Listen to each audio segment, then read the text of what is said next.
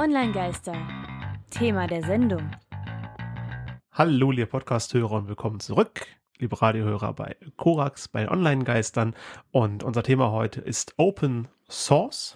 Und wie immer unsere drei Hinweise. Wir geben einen ersten Impuls zum Thema. Für Feedback sind wir immer erreichbar und alle Infos zur Sendung wie immer unter onlinegeister.com und auch bei socialmediastatistik.de. Wie ist eigentlich der, das, die, die komplette URL für die Folge? Ist normalerweise mal Schrägstrich Folge 050 in dem Fall. Wenn es jetzt Folge Genau. 52 52 ist, ist es dann Also das hier ist unsere reguläre Folge Nummer 50 und die vorhergehenden, die wird dann eine spezielle URL bekommen. Aktuell wird es Okay. wahrscheinlich Sonderfolge 50 lauten. Ah, okay. Aber verlinken wir euch alles Naja, bei uns auf der ähm, Webseite. Auf jeden Fall, was ist Open Source? Da müssen wir anfangen. Open Source wird viel benutzt. Ähm, also zwei Drittel der größten Unternehmen äh, setzen bereits bewusst Open Source Software ein und nur vier Prozent sehen das Thema Open Source kritisch oder lehnen den Einsatz ab. Und neun von zehn größeren Unternehmen erkennen die Vorteile durch Open Source. Und das also, sind die hm? Ergebnisse vom Open Source Monitor 2019, unter anderem in Zusammenarbeit äh, vom Branchenverband Bitkom, dem äh, Analyseunternehmen PricewaterhouseCoopers, vielleicht schon mal davon gehört, auch SAP, recht bekanntes europäisches äh, Tech-Unternehmen, auch äh, SUSE und die TU in Berlin haben sich Also daran schon beteiligt. re- renommierte äh, ja, bekannte, Quellen? größere Unternehmen, die halt eben diese Studie erstellt haben, diesen Monitor und Also den benutzen wir jetzt auch als Quelle für unsere Angaben. jedenfalls Grund genug, mal, mal drauf zu gucken. Und dabei gab es hier erstmal die Nutzung in Unternehmen als Statistik, die wir euch mal kurz vorstellen wollen. 75 Prozent aller äh, ja, Unternehmen, die da, sind das alle, alle Unternehmen oder befragte Unternehmen? Genau, Einschränkung. Also befragt wurden Unternehmen ab 100 Mitarbeitern in Deutschland und 800 Unternehmen wurden insgesamt befragt. Okay, Also 800 Unternehmen ab 100 Mitarbeitern haben folgende Aussage getroffen. 75 Prozent, also drei Viertel sind Open Source interessiert. 69 Prozent nutzen Open Source, also über zwei Drittel, wie eben schon erwähnt. 27 Prozent nutzen Open Source nicht. Wie kommt eine Diskrepanz zustande? Von 4 Prozent? Also einfach die Befragten an der Stelle. Na, aber 69 Prozent nutzen es, 27 nutzen es nicht. Das sind ja 4 Prozent. Also es gab mehrfach Antworten als Möglichkeiten. Ah, also okay. da konntest du natürlich, also manche Sachen schließen sich natürlich aus. Also nutzen Open Source und nutzen nicht Open Source. Hm. Ähm, aber man könnte zum Beispiel sagen, ähm, wenn wir, wenn wir vielleicht sagen, hier, ich lehne Open Source ab, deswegen benutze ich es natürlich Ja, okay, nicht. 4 Prozent lehnen Open Source ab, kommt darin vor, und Mhm. 90 Prozent sind noch unentschieden. Aber die meisten Auf Leute, jeden Fall deutlich mehr als die Hälfte, also zwei Drittel, wie gesagt, nutzen das ja auch schon. Und die Masse an sich sieht es halt auch wirklich eher positiv an der Stelle. Also sagt 75 Prozent sind an sich interessiert an Open Source. 69 Prozent der Befragten haben auch gesagt, dass sie bereits Open Source Mhm. nutzen. Und immerhin auch 19 Prozent, also fast jeder Fünfte, ist immerhin noch unentschieden. Also hat sich einfach noch nicht wirklich festgelegt, ob oder ob nicht. Aber Ja, die äh, Masse an sich findet es an sich erstmal keine schlechte Sache auf jeden Fall. Wichtig aber erstmal, warum eigentlich? Also die, Mhm. was für Vorteile haben die Unternehmen? Da wurden die gleichen Unternehmen wieder gefragt. Genau, also 800 Unternehmen ab 100 Mitarbeitern. Und da schauen die Ergebnisse ein bisschen differenzierter, auch ein bisschen kleinteiliger aus. Ja. Also da sind wir äh, für die Gründe. Also welche Vorteile sehen Unternehmen in der Nutzung von Open Source Software bei sich? Da haben 17 Prozent gesagt, äh, sie nutzen es, um Kosten zu sparen. 9 Prozent, damit sie unabhängig von Anbietern sind, also halt eben wie Microsoft und Co., also diesen zentralen Anbietern für viele Man Sachen. muss ja für ein Firmenset an Word oder Excel einen Haufen Geld bezahlen. Ja, ich mein bestes Beispiel ist ja bei unserer Sendung, wenn wir das Ganze nachbearbeiten, machen wir es mit Wavelab und das ist ja auch eine Kaufsoftware, die so 600, 700 Euro im freien Handel kostet. Das ist nicht wenig Geld. Ist es aber auch wert. Also wenn du regelmäßig mit Wavelab arbeitest, dann, ne, ich wollte das für Wavelab machen, aber nutzt halt Radio Korax.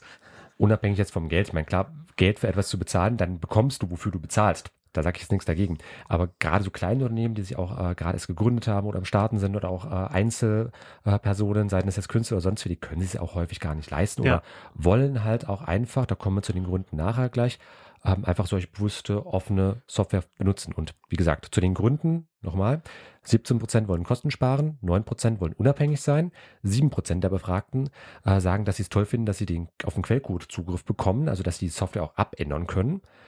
6% finden die offenen Standards sehr gut. Also dass es halt eben ähm, allgemeine ähm, ja, Dateitypen sind, die man Mhm. halt eben auch für andere Software verwenden kann. Und ähm, 5% finden schön, dass es ähm, zu der Open Source Software in der Regel auch immer eine aktive Community gibt, um äh, für Austausch, für Fragen etc. bereitzustehen. Ja, ich denke mal, gerade so auf den Quellcode ist dann eher für, für auch andere Technikunternehmen interessant. Ja, Also also wenn das wer jetzt regulär nichts mit Software, also wirklich arbeitet und entwickelt, ähm, der, der wird es, glaube ich, wenig mit dem Quellcode anfangen können. Na, das zum Beispiel hatte- aber hm, zum ja. Quellcode käme ich auch gleich äh, dann nachher nochmal, wenn wir über Linux zum Beispiel sprechen. Da hätte ich nämlich auch noch ein interessante, Okay. äh, interessantes Paradoxon Na, der- aufzuzählen, aber Mm, später. Der Quellcode ist auf jeden Fall wichtig, wenn es um die eigentliche Definition gibt, um Open Source. Das heißt ja, dass die Quelle offen ist, also der Quellcode, dass die, die, der die Software eben bestimmt, und was ja, wo wir bei Null anfangen wollen zu programmieren, Mhm. eine Software muss man den Code schreiben, wie Software funktioniert und der ist frei verfügbar so, aber Open Source Software. Einschränkung an der Stelle, Tristan. Okay. Du gehst sogar schon einen Schritt zu weit. Okay. Äh, denn zunächst müssen wir erstmal ähm, allgemein sagen, es gibt Open Source und es gibt Open Source. Äh, also Open Source an sich heißt Okay. erst halt erstmal etwas hat eine offene Quelle. Also ich kann die Quelle bearbeiten. Aber Open Source wird halt heutzutage meistens mit Open Source Software gleichgesetzt. Also es gibt auch Open Source im Nicht-Software-Bereich. Ist eher Ah, selten, okay. aber gibt es auch. Aber in der Regel versteht nur die- Otto die Software. Normalbürger unter Open Source halt immer Open Source Software. Also nicht quelloffenes Material an sich, sondern speziell quelloffene Software. Also wenn du dich damit auskennst, kannst du da selber reingucken, reingreifen, rumarbeiten, rumdoktoren, Hm, um ich- das an dich anzupassen, zu verbessern, Genau. zuzufügen. In meinen Seminaren nehme ich immer gerne das Beispiel, äh, stell dir wie ein Auto das Ganze vor. Äh, da hast du den Motorraum einmal bei Closed Source, das ist das Gegenteil von Open Source. Geht der Motorraum nicht auf. Genau. Das hast du auch wirklich bei vielen modernen Autotypen, dass du zwar die Motorklappen noch aufmachen kannst, aber viele Teile des äh, Motorraums, also Teile des Motors, sind dann wirklich nochmal extra verkapselt, also Hm, quasi eine Blackbox. dann nur ein Experte rein darf und dann nicht Genau. um- Also du kannst zwar selbst kannst. aufbrechen, Ja. aber dann erlischt natürlich jegliche Garantie und so weiter. Ähm, aber das ist halt so der Unterschied zwischen vielen modernen Autos auf der einen Seite und wenn du auf der anderen Seite dir vielleicht, also ich einen alten Trabi anschaust, da kannst du ja wirklich das Ding bis auf jede einzelne Ja. Schraube auseinandernehmen, auch wieder zusammensetzen und daraus dann bauen, was du möchtest. Und, das ist, also vielleicht muss ich damit auskennen, damit es funktioniert. Es ist vielleicht erstmal ein bisschen kompliziert, aber es funktioniert dann. Ist, also ein Trabi, der, der läuft ja, der sieht ein bisschen klapprig aus, aber du fährst damit problemlos. In der Ja, Regel. Und du kannst es halt eben jederzeit selbst weiterentwickeln, pflegen. Also es ist dann wieder dieses Community-driven an der Stelle, dass es halt eben immer eine Gemeinschaft, eine Community gibt, also so eine äh, mehr oder weniger lose Gruppierung von Leuten, die halt diese Software zum Beispiel sehr toll findet und damit was machen möchte. Aber da sind wir jetzt schon äh, fast bei der Definition Wir- drin. Wir haben ja. uns nämlich mal drei Also- Quellen da rausgesucht für die Definition. Duden natürlich, weil der bei jedem, wenn es irgendwo erst ein Wort ist, dann hat der Duden was dazu zu sagen. Duden sagt, so Open Source ist Software, deren Quellcode frei zugänglich ist und die beliebig kopiert, genutzt und verändert werden darf. Genau, das ist speziell auch die Definition für Open Source Software. Es gibt Ja, auch einen ja. Beitrag beim Duden zu Open Source, aber der verweist direkt auf Open Source Software. Okay. Also dort ist es quasi gleichbedeutend. Dann äh, neue Quelle an der Stelle, mediensprache.net. Das ist ein Projekt an der Leibniz-Universität Hannover und der RWTH Aachen, also der Rheinisch-Westfälischen Technischen Hochschule in Aachen. Und die haben halt ähm, eben dieses Mediensprachprojekt ins Leben gerufen. Dort gibt es auch eine Definition, ist ein bisschen allgemeinverständlicher, etwas flapsiger formuliert, also Open Source Software. Software, deren Quellcode mitgeliefert wird und daher keine Geheimnisse, Hintertüren oder sonstige Überraschungen birgt. Ja. Und dann gibt es noch das Gabler Wirtschaftslexikon, um dahin zu schauen, sagt Konzept, nachdem Programme mit ihrem Quellcode ausgeliefert werden. Jeder darf den Quellcode einsehen und verändern. Die Open Source Initiative definiert Kriterien, die Open Source Software erfüllen soll. Das wird jetzt hier, die, also OSI, Open Source Initiative, wird hier zuerst erwähnt. Generell sind sich die drei Quellen ja relativ einig, was Open Source ist. Schön Mhm. finde ich es bei Mediensprache noch erwähnt, dass da dass es keine Geheimnisse, Hintertüren oder Überraschungen gibt, wenn man die Software nutzt. Genau, das ist auch so, finde ich, noch eine sehr, sehr schöne Formulierung an der Stelle. Also generell erstmal quelloffene Software. Also der Quellcode der Software wird mitgeliefert. Den gibt es halt in der Software direkt dabei. Ich meine, jede Software hat zwar Quellcode, aber nicht jede Software erlaubt einen Blick auf den Quellcode. Da kommen wir nachher bei ein Da paar müsstest du vielleicht noch. irgendwie noch rein, nicht reincracken oder sonst was, wenn du. Ja das gut, prinzipiell, du kannst zwar immer Theoretisch theoretisch Zugriff drauf nehmen, aber das sind man dann schon im illegalen Ja. Bereich. Also legal darfst du bei Open Also Source Open Source Software ist ja auch so, so gedacht, so konzipiert, dass jeder da reingucken und machen kann, darf. Genau. Und bei der Mediensprache gab es halt eben noch diesen Punkt mit Geheimnissen, Hintertüren etc. Ist ja auch so eine Sache, ähm, gerade wenn wir uns da große Hersteller im Tech-Bereich anschauen, die dann mal bekannt, mal weniger bekannt, aber da hatten wir zum Beispiel auch äh, Mitte letzten Jahres eine Meldung, dass die Sprachassistenten, also Alexa und ihre Schwestern, ja doch mithören Und das war etwas, was halt die Unternehmen, die Hersteller erstmal allesamt mehr oder weniger verneint haben, aber schlussendlich Hm. dann ja doch zugegeben haben, nachdem es ja öffentlich dann wurde, ja, wir haben dann doch Sachen mitgeschnitten. Und das kann halt eben bei Open Source Software nicht passieren. Du kriegst quasi den Schaltplan mitgeliefert und kannst jederzeit einen Blick drauf werfen. Noch kurz was Historisches. Genau. Da hast du was äh, geguckt. Bei Google Books kann man ja in, den Ngram-Viewer gucken, äh, wie, also nicht wie oft, aber wie hoch der Anteil einem Wort in den entsprechenden Büchern sind. Und Open Source, diese Wortgruppe, wurde das erste Mal so ja auch schon zu Anbeginn des Internets erwähnt. 70er, 80er kamen die ersten Nennungen, äh, hat dann in den 90ern bis in die Anfang der 2000er steil ist es angestiegen, bis 2008 einen hohen Peak gibt. Dann wieder einen leichten Abfall bis 2015 und dann ja, hält es sich ungefähr auf der Höhe von, es sind immer noch mehrere Nullen als Nachkommastellen, weil es ja anteilig zum Gesamtkorpus ist.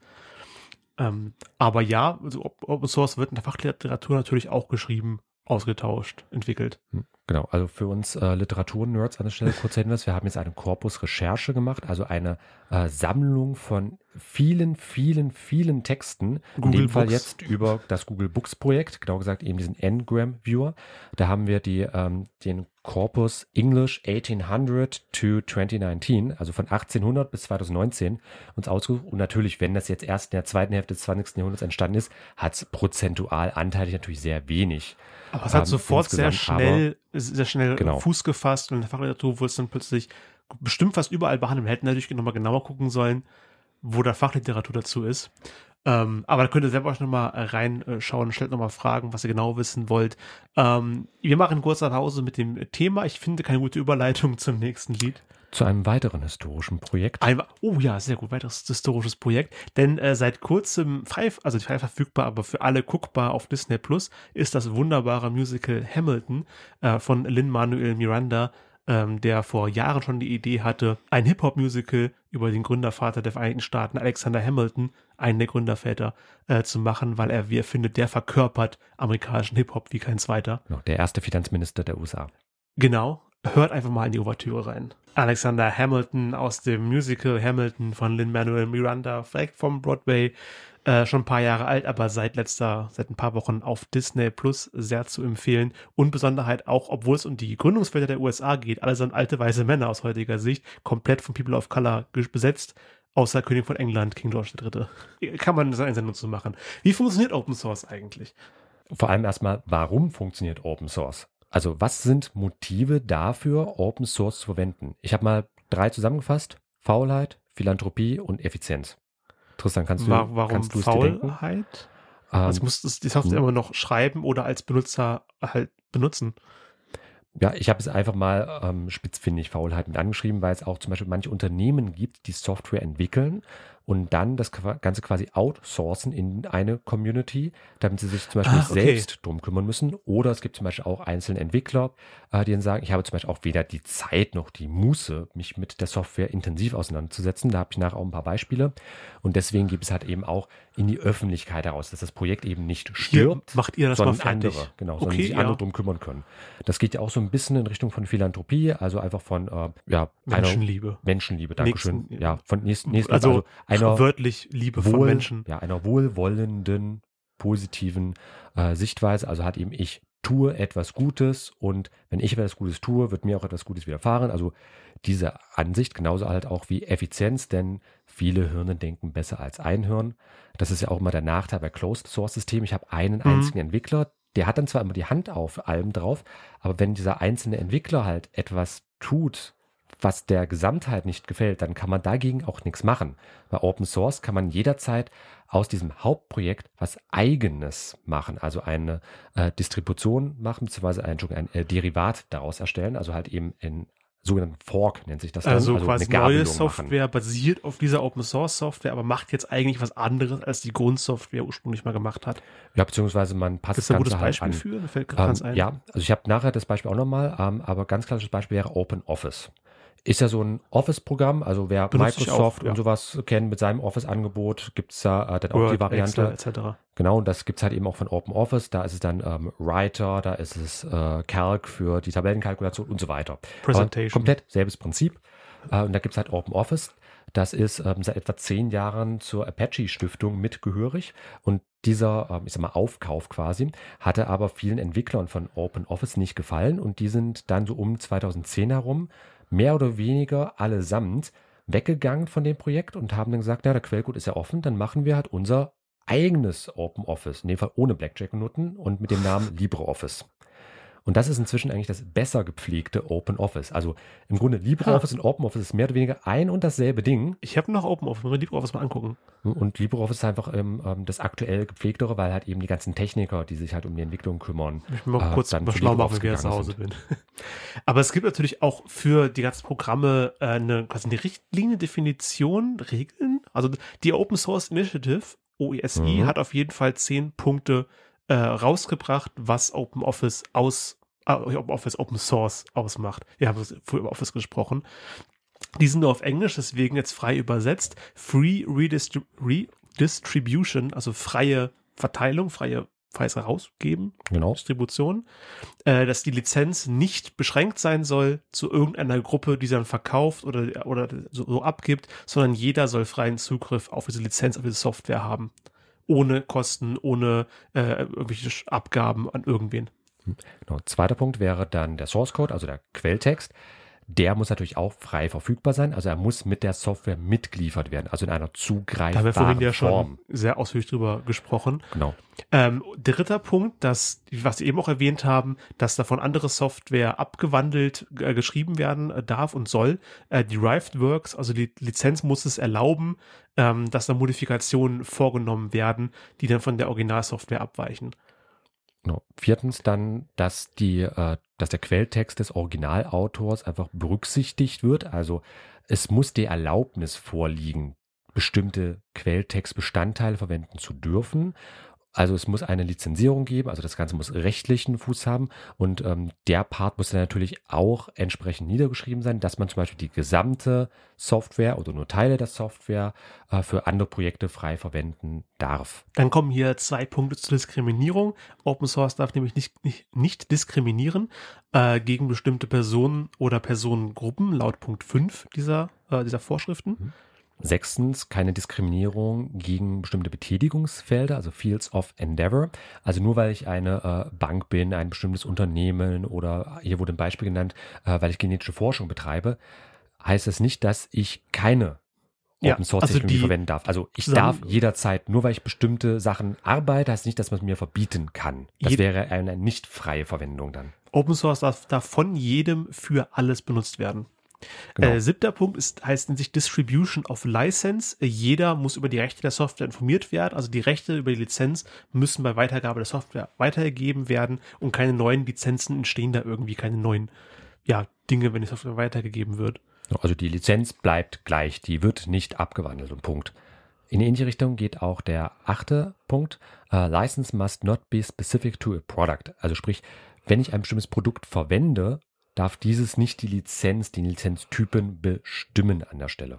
Die hängt immer dann von der Open Source ab und die äh, Lizenz darf auch nicht äh, beschränkt an andere Software beschränken. Wenn die Open Source Software Teil anderer Software ist, dann darf die Lizenz keine neue werden in dieser neuen anderen Software. Genau, also diese andere Software darf die Lizenz nicht verändern. Das sind wir auch wieder bei diesem Prinzip von das Ding bleibt gleich. Und der zehnte und abschließende Punkt wäre dann, dass äh, die Lizenz, also die Open Source Lizenz, damit etwas Open Source ist, äh, dass diese äh, Technology Neutral sein muss. Also sprich, die Lizenz darf keine bestimmte Soft- oder Hardware bevorzugen. Also Sollte Gleichheit für funktionieren. alle. Gleichheit für alle. Genau. Das, wo diese zehn Punkte wurden gegen Ende doch unerwartet spezifisch, fand ich. Ich habe mir das simpler mhm. vorgestellt, als ich angefangen habe mit der Liste. Aber ich denke, es wird recht deutlich, dass es halt eben um äh, Gleichheit von allen geht und halt eben äh, keine Bevorzugung von Einzelnen. Also es ist halt wirklich äh, eigentlich ein sehr basisdemokratisches Prinzip Open Source. Genau, und weil es als so basisdemokratisch ist und weit verbreitet ist, ähm, fragt man sich vielleicht, wie kann man Open Source nutzen? Aber die meisten tun es bereits. Also wie gesagt, Open Office ist verbreitet. Der Messenger Discord basiert auf Open Source. Linux ist ja ein sehr bekanntes, auch verbreitetes Betriebssystem. Alternative zu Apple und Microsoft ist mhm. Open Source. Und da gehen wir jetzt auch mal auf ein paar Beispiele ein. Also ich habe in der Recherche mal etwas geschaut ähm, und keine so richtig zufriedenstellende Open Source Liste gefunden. Deswegen, wir fangen jetzt hier an. Das ist einfach zu viel. Ergänzt gerne. Ähm, ich habe mal überlegt und versucht rauszuschauen, was gibt es so an bekannter Open Source Software. Linux hatten wir schon mit genannt, da auch kurze Anekdote, erfunden von Linus Torvalds. Ähm, das ist ein äh, Computerprogrammierer, der in den 90er Jahren im Rahmen von Forschungsarbeit einfach äh, den Kernel, also den Kernaspekt, was heute halt Linux ausmacht, also den Mhm. Betriebskern quasi, ähm, entwickelt hat. Dann aber, weil Frau, weil Kinder, Familie etc. schlicht keine Zeit dafür hatte und sich dann gedacht hat, na, 90er Jahre, ja, Internet gab es ja schon so ein bisschen, gebe ich es doch einfach mal raus in die Welt, vielleicht können da andere was mit anfangen. Aber nicht weggeworfen, er hat es einfach nur frei gemacht, dass halt alle damit arbeiten können. Er hat es veröffentlicht sozusagen, den Quelltext. Und das hat dazu geführt, dass Linux heute sich in so gut wie jeder Software irgendwie findet. Also wenn ihr ein Android-Smartphone habt, ihr benutzt Linux. Android basiert auf Linux. Wenn ihr ähm, im Internet unterwegs seid, wenn ihr Webseiten aufruft, werdet ihr wahrscheinlich auf einen Linux-Server zugreifen. Also sehr viel der Infrastruktur des Internets basiert auf Linux. Das Betriebssystem der internationalen Raumstation ist Linux Ja. und so weiter. Also das ist ein recht bekanntes Ding, ähm, wo halt sehr, sehr viel Infrastruktur einfach drauf aufbaut, weil eben auch Open Source. Man kann es anpassen, wie man es möchte. Und was die Distros, also die verschiedenen Derivate, Abwandlungen von Linux angeht, also Linux ist nicht gleich Linux, das ist wirklich eher wie eine Gattungsbezeichnung. GNU ist ja auch davon Derivat, oder? Ja, also es gibt da äh, gerade was. also bei Linux, da gibt es ganz, ganz viel. Äh, da wird, das würde jetzt viel zu weit führen. Es gibt eigene Podcasts, die sich nur mit Linux auseinandersetzen. Deswegen Schaut da machen wir gerne auch weiter. mal. Also die Liste packen wir natürlich in die Show Notes. Kurzer auch aufzählen. Mozilla Firefox ist Open Source, ein beliebter Browser und davon die Derivate Chrome ist auch Open Source. Wusste ich vorher gar Ja, nicht. also Google hat das Ganze basierend auf dem Chromium-Projekt äh, dann benutzt. ah, das Und da war gibt es- Äh, also das Chromium-Projekt ist halt eben die Open, der Open Source Bestandteil von äh, Google Chrome. Also wenn ihr mal Google Chrome ohne die Google Spionagesoftware verwenden möchtet, schaut mal nach Chromium. Alternativen nennen sich Vivaldi, Komodo Dragon oder auch Microsoft Edge. Ja. Das ist jetzt seit 2020 auch basierend auf Chrome. Also zwar natürlich wieder dann mit anderer Spionagesoftware obendrauf, aber anderes Thema. Aber da gibt es halt sehr, sehr, sehr viel. Und weitere Software, über die wir auch schon gesprochen haben, Mastodon als Beispiel oder auch ähm, von uns selbst, in dem Fall der, der Seminar Campus. Das ist unsere Homeoffice-Plattform, äh, die wir halt bei der Seminar mit anverwenden und das basiert zum Beispiel auf Nextcloud. Das ist ein deutscher Anbieter, hat auch das Ganze Open Source gesetzt. Weitere Anbieter in so einem Bereich, so Alternativen zu äh, Zoom, Skype und Co. Äh, nennen sich zum Beispiel Jitsi oder Big Blue Button. Das sind auch Open Source Angebote. Und da sind wir eigentlich schon wieder klassisch im rechtlichen Bereich. Denn Open Source macht ja wirklich dieser Rechtsstatus aus. Nicht so unbedingt der technische Ja. Status, sondern der Rechtsstatus. Und es funktioniert auch vielen äh, ähnlich wie Creative Commons. Das ist unsere zweite Folge überhaupt. Äh, gerne nochmal reinhören, wer sich über Creative Commons informieren äh, möchte. und auch die GNU General Public License. Ähm, das ist eine Copyleft-Lizenz, also nicht Copyright, äh, wo halt eben die Inhalte Teil des Urhebers bleiben, sondern eine Copyleft, äh, wo es halt auch den Urheber zwar gibt, der aber halt eben inhaltlich alles freistellt. Und da gibt es auch noch verschiedene andere Lizenzen. Hier nur mal ein Beispiel, die Mozilla Public License, also eben von der Mozilla Stiftung, die ja den Firefox-Browser unter anderem betreibt. Die haben auch eine eigene Lizenz, die es halt eben erlaubt, Firefox auch für andere Browser als Grundlage zu verwenden. Schön. Netze Vor- und Nachteile haben wir eigentlich schon einstiegsweise was, was gemacht. Nochmal kurz zusammengefasst. Man kann jederzeit den Quelltext und damit quasi den, den Schaltplan der Software prüfen, gegebenenfalls selbsttätig ändern. Ich erinnere mich, also was ich auch häufig nutze, ist Audacity, was ja auch Open Source ist. Genau. wo ständig verschiedenste Programmierer neue Plugins beschreiben für Audioeffekte, Rauschentferner etc., äh, was sehr gut äh, funktioniert. Nachteile wären jetzt ja arbeitsintensiver, also man muss es halt, muss ehrenamtlich gepflegt werden, ist alles nicht kommerziell, keiner wird dafür bezahlt, dass er daran arbeitet. Also arbeitsintensiver an sich jetzt halt eben für den Nutzer äh, kann es halt arbeitsintensiver sein, weil die Software halt eben manchmal nicht mehr aktualisiert wird. So ein Ja. Projekt quasi stirbt dann mit der Zeit, wenn sich nicht mehr Leute drum kümmern. Oder halt eben das Ganze dann eben von ja, Informatikprofis gemacht wird und da ist es mit einem benutzerfreundlichen Interface manchmal so eine Sache. Kann sein, muss nicht sein. Und ähm, Open Source Software setzt häufiger auch ein gewisses Maß an IT-Kenntnissen voraus, äh, um halt gut zu funktionieren. Also das können manchmal die Nachteile sein, weil es halt an vielen Weil Stellen eben freiwillige benutz- Projekte sind. benutzerfreundlich ist. Also es ist jetzt nicht so, ähm, das wäre jetzt benutzerfreundlich, Audacity kann ich benutzen, obwohl ich nicht programmieren kann. Mozilla Firefox benutze ich seit Jahren und wusste bis vor kurzem nicht, dass es Open Source ist. Aber Benutzerfreundlichkeit, was weniger benutzerfreundlich ist, ist folgendes Lied. Ich habe nämlich wieder was Verrücktes aus Japan mitgebracht. Äh, Maximum the Hormone äh, mit ihrem Lied, der der Text des kompletten Refrains ist. Chuchu, Lovely, Muni Muni, Mura Mura, Purin Purin, Boron Nuru, Rero, Rero.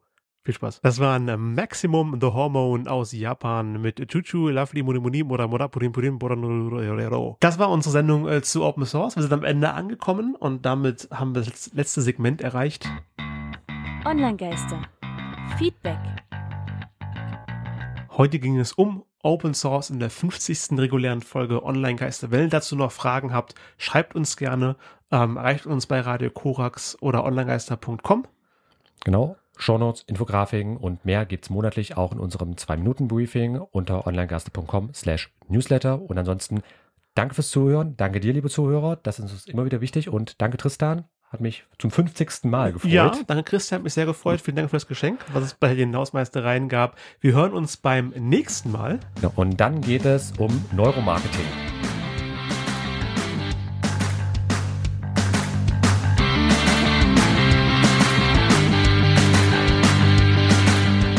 Das war Online-Geister. Radio über Netzkultur, Social Media und PR. Von und mit Tristan Berlet und Christian Allner. Alle Links zur Sendung, Kontaktmöglichkeiten und das Archiv zum Nachhören gibt es unter www.onlinegeister.com.